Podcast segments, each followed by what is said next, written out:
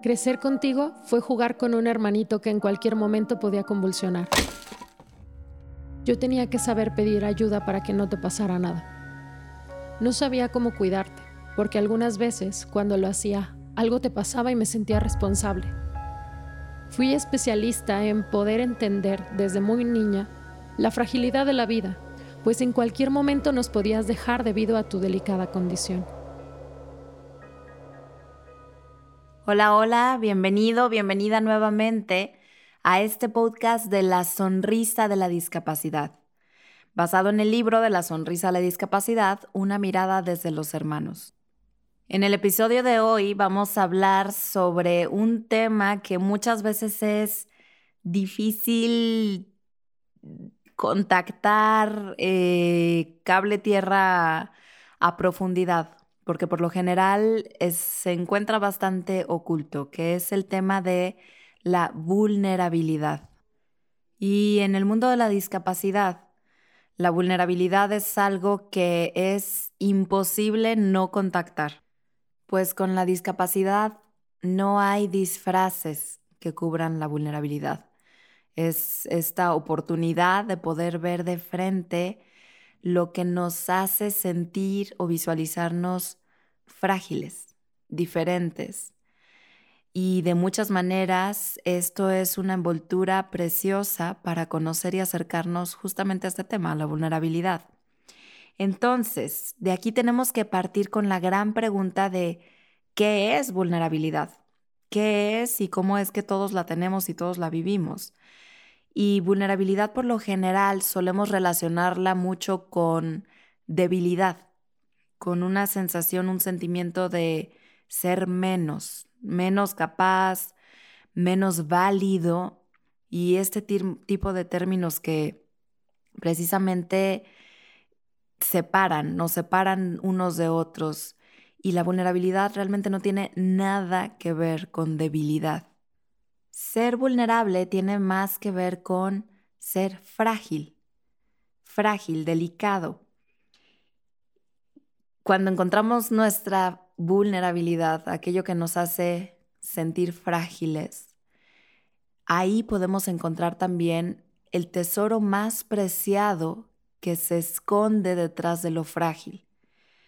Normalmente pensamos que cualquier amenaza, eh, cualquier cosa que se acerque a nuestra vulnerabilidad, cualquier persona tiene la capacidad de hacernos daño y probablemente sea cierto, pero la realidad es que también es lo que nos hace contactar tremendamente con lo más humano que somos, la fragilidad. Mamá y papá no estaban para decirme qué hacer. También habían sido víctimas del accidente y lidiaban con su propia recuperación. Esta fuerza que me había pedido el doctor el día anterior no la pude encontrar en ningún lado. Quebré en un llanto silencioso, enojada con Dios por todo esto que pasabas. También estaba enojada conmigo por no saber hacer más por ti y por ser incapaz de cuidarte, como lo intentaba desde niña cuando tenía cuatro años de edad.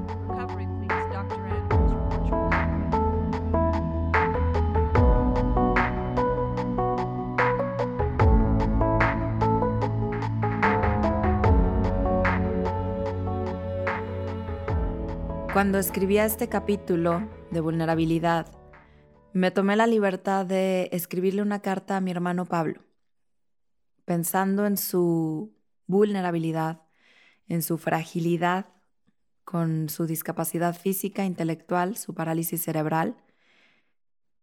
Me tomé esta libertad de escribirle, pero de escribirle desde un punto diferente, desde el punto de mi propia vulnerabilidad porque parte de lo que me hace frágil ante el tema de hermana es el cuántas veces no haber pensado en él sin discapacidad. Es decir, esta pregunta que pasa prácticamente en todas las familias que viven con, con algo diferente, ¿no? ¿Cómo sería si fuéramos, entre comillas, normales? ¿Cómo sería mi hermano sin su discapacidad? ¿Cómo hubiera sido? ¿Hubiera sido rebelde? ¿Hubiera sido eh, aplicado en la escuela? Eh, En el caso de Pablo, sin duda hubiera sido un músico rockstar, eh, baterista. Y, y esa es mi vulnerabilidad, ¿no? Pensar en él desde no él, sino desde cómo me lo he imaginado tantas veces diferente, sin su discapacidad, ¿no? Y poder comunicarme desde ahí, desde, ese, desde esa expectativa que al final se convirtió en una pérdida, ¿no? Y, y ahora escribiendo sobre esto, me di cuenta que, que gran parte de lo que le agradezco a Pablo es precisamente mostrarme la belleza de la fragilidad a través de la sencillez de su vida. Pablo no pone adornos, eh, difícilmente se preocupa por quedar bien. Eh, si tiene una característica es que es transparente y esa transparencia nos da la oportunidad de apreciar de forma directa y sin filtros la belleza de la vulnerabilidad, la sonrisa que se puede encontrar en lo que es frágil y el valor que le podemos dar precisamente a lo que es frágil. Como dice la escritora investigadora Brené Brown, ella dice que la vulnerabilidad es el lugar de nacimiento de la conexión y es también la ruta de acceso al sentimiento de dignidad. Imagínate qué bello es esto. La forma de conectar con aquello que nos hace dignos es el canal de la vulnerabilidad. Lo difícil es que en la vulnerabilidad, si es lo que buscamos para conectar con las otras personas, imagínate la dificultad de eso, pues también es exactamente lo que ocultamos de las otras personas. No nos gusta, nos hace sentir tan frágiles y quebradizos como personas de cristal nos hace sentir eso el que nos vean lo que no nos gusta de nosotros, lo que nos duele, lo que pensamos que no es suficientemente fuerte. Nos sentimos débiles. La vulnerabilidad viene de, de, de ese concepto, sin embargo, como decía al inicio, no tiene nada que ver con debilidad porque al contrario, quien puede contactar con su genuina fragilidad, tiene la capacidad de crecer el coraje y la valentía de su propia persona. Su verdadero yo es el contacto con nosotros mismos. Y el contacto, con nosotros es así. Eh, lo llegaba a decir alguna vez como nuestros mejores amigos no son los amigos con los que fuimos de fiesta, nos pusimos hasta atrás eh, no nos acordamos de nada, jajaja, ja, ja, y la selfie ahí están las fotos. Eh, no, no es mi caso, ¿eh? este, pero, pero realmente la verdadera amistad, cuando realmente necesitamos un apoyo, confianza, abrirnos de corazón, no buscamos ese tipo de amistades. Buscamos a aquella persona que sabemos que nos escuchó. Buscamos a aquella persona que va a estar ahí y no va a ser simpático con nosotros. No va a decirnos lo que queramos escuchar. No va a quedar bien con nosotros, sino que nos va a decir lo que es, lo que ve, lo que duele. y simplemente va a estar ahí. Y ese es el camino de la verdadera conexión, a través del sentirnos y poder abrirnos vulnerables al otro, conocernos a partir de ahí y si podemos desarrollar la valentía y el coraje de abrir esto, tenemos la posibilidad de encontrarnos realmente con nosotros mismos y con el otro. Para mí, en cuanto a la experiencia como hermana de una persona con discapacidad, uno de mis momentos de sentirme más vulnerable con él fue mientras él estuvo grave en el hospital y mis papás también estaban graves en el hospital, por lo tanto me tocó de alguna manera tomar el rol de mamá, de mamá de mi hermano, porque era la encargada, era la que daba la cara, respondía, pero sobre todo la que estaba ahí. Y la vulnerabilidad, irónicamente, es también una sensación de impotencia. Es decir, si alguien estaba vulnerable en ese hospital era mi hermano. Sin embargo, yo me sentía sumamente vulnerable al sentir y vivir esta impotencia de no poder hacer nada más por él, no poder ayudarlo, no poder quitarle su dolor, su miedo, su incomodidad. Esta es una conexión de verdaderas vulnerabilidades, ¿no? Y nos tocó crecer nuestra relación y nuestro vínculo a partir de esa experiencia y atravesando esa experiencia tan difícil y tan frágil en la vida.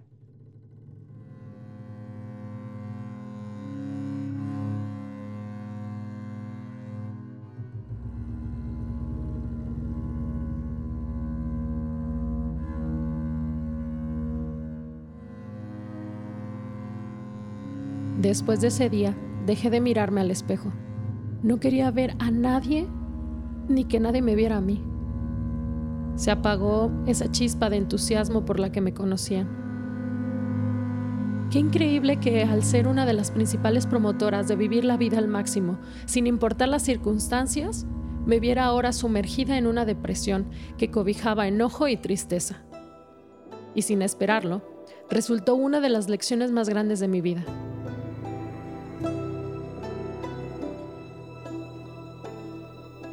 Toda esta experiencia significó un gran acercamiento al mundo de la discapacidad. A pesar de que he vivido con mi hermano Pablo y su parálisis cerebral, tuvo que ocurrirme un accidente que me paralizara de distintas maneras, para que comprendiera que el centro de la relación con la discapacidad habita en la aceptación.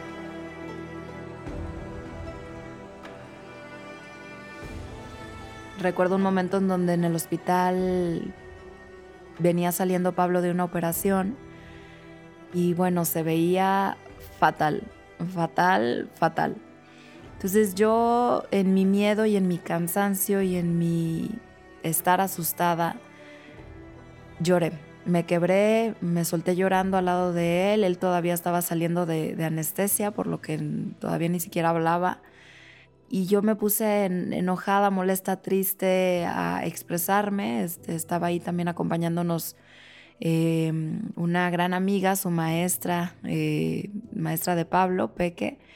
Y bueno, me escuchaba y me decía, pero en ese desahogo emocional mío, en esa catarsis que tuve, se empieza a escuchar una voz como de ultratumba saliendo de anestesia, que era Pablo.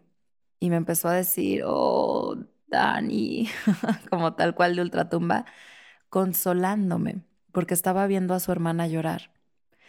Él consolándome a mí. Él que venía saliendo de su quinteava operación, intervención quirúrgica, agotado físicamente, desgastado de cualquier manera que lo pudieran imaginar, y él tuvo esa valentía de, y ese despertar ante mi vulnerabilidad es una cosa bellísima, difícil de entender y bellísima. Es, lo que puedo decir, ¿no? Son de esas sonrisas que, que, conmueven. No hay otra forma de que yo pueda expresarlo. Ahora, en este capítulo, digo ya abriéndome de capa corazón, comparto también una experiencia que tuve a los 19 años de edad, que fue a partir de una caída en patines bastante escandalosa Em, y una infección que tuve a partir de esa misma caída, que me detonó una parálisis facial. Eh, del lado izquierdo, unilateral, eh, mi cara se paralizó por completo. Es como si me hubieran puesto un botox absoluto en toda la mitad de mi cara que estaba perfecta, lo cual hacía lucir bastante mal a mi otra mitad de la cara que pues tenía ojeras, cansancio, gravedad, etcétera, ¿no?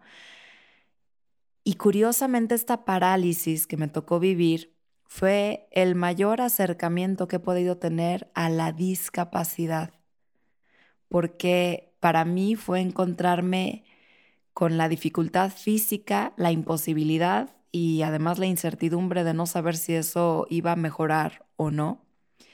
Entonces fue una parálisis que me, que me acercó y me conectó de mil maneras a la parálisis con la que nació mi hermano.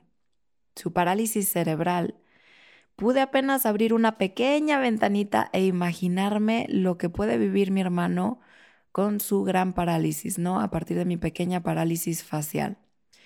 Parálisis que luego, curiosamente, desentonó en una segunda parálisis facial, lo cual sí emparejó mi otro lado, ya era un botox completo, me dejó sin expresiones.